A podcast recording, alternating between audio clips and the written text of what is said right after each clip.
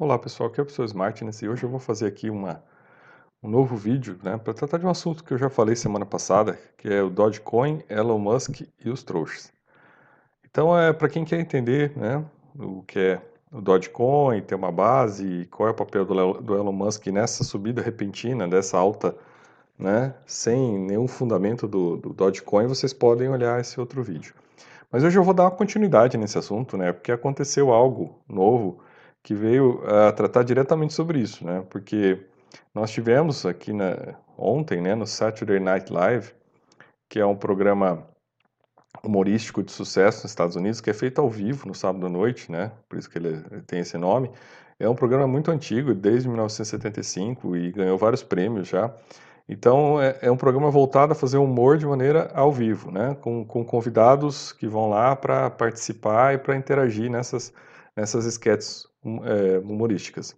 E aí teve aqui, né, uma participação do Elon Musk, né, que, que fez uma sketch aqui se colocando como um especialista em criptomoedas, né, um, com um nome fictício aqui. E então acho que era né, preparado para fazer toda uma, uma, uma, graça em relação a, a esse assunto. Uh, só que aí logo de começo, né, o Elon Musk se coloca lá como o Doge Father, né, como o, o pai do Dogecoin, né.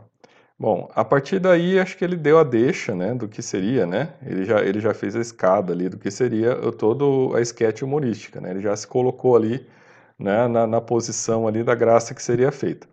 E aí, né, o que aconteceu? O, o, o, o comediante ali que estava, né, vestido de, de, né, figurando como repórter, né, entrevistador, apresentador do programa, começou a fazer perguntas para ele sobre o Dogecoin. Mas o que é o Dogecoin?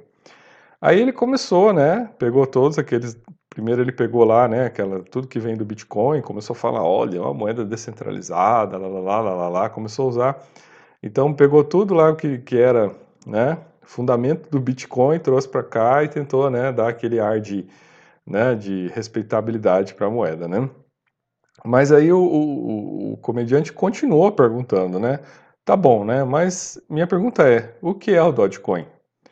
Né? E aí vejo que, né, sempre as caretas dele aí, ele vai tentando explicar, né? Aí ele começou a falar, ah, olha, começou lá em 2013, né? Tá certo. Ele até reconhece, né? Ele até reconhece, olha, começou como uma como uma piada, né? Começou com uma piada, tal, mas depois se tornou algo, é, né, uma, uma criptomoeda usável, tal. E aí continuam, né? Continuam as perguntas. Tem até um outro comediante que faz papel de um outro repórter, né, de apresentador, que pergunta também para ele o que é. E até que ele chega, né? É, vai ficando sem argumento, ele vai ficando meio assim desconcertado, né? Depois assistam, né? Dois minutinhos se encontra fácil ali, só digitar no Google lá, Elon Musk e Saturday Night Live. E vocês vão ver que ali ele começa a ficar desconcertado, né? Uh, aí ele, ele fala, né, olha, é uma criptomoeda que você pode trocar por dinheiro convencional. Aí o, o comediante fala, ah, então é um golpe, né?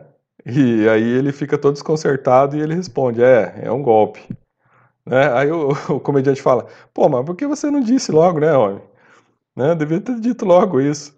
Aí ele começa a rir, né? E, e termina assim, né? Aí ele fala, ah, né? Aí ele termina lá, o, o repórter falando, o apresentador falando, ah, é, olha, é, o, o pai do Dogecoin aqui, pessoal, né? E termina assim a, a sketch, tá? Então vocês assistam lá, mas a lição de hoje eu acho que é importante é a gente entender o seguinte: você tem direito de ser trouxa, né? Eu acho que ninguém tira de você é algo inerente ao ser humano ser trouxa, né? Então você a, a chance de errar quando você lida com dinheiro é uma coisa sempre séria.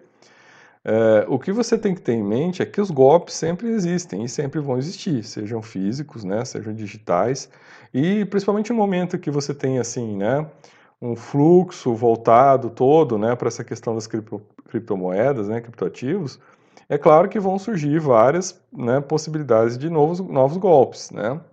Uh, então essa moeda que na verdade começou como algo assim apenas para diversão, né, para você porque era baratinho, né? O valor era irrisório, então você comprava mais para curtir, porque tinha essa ideia do cachorrinho, do meme do cachorrinho, do Shiba, né? Que é um meme engraçado.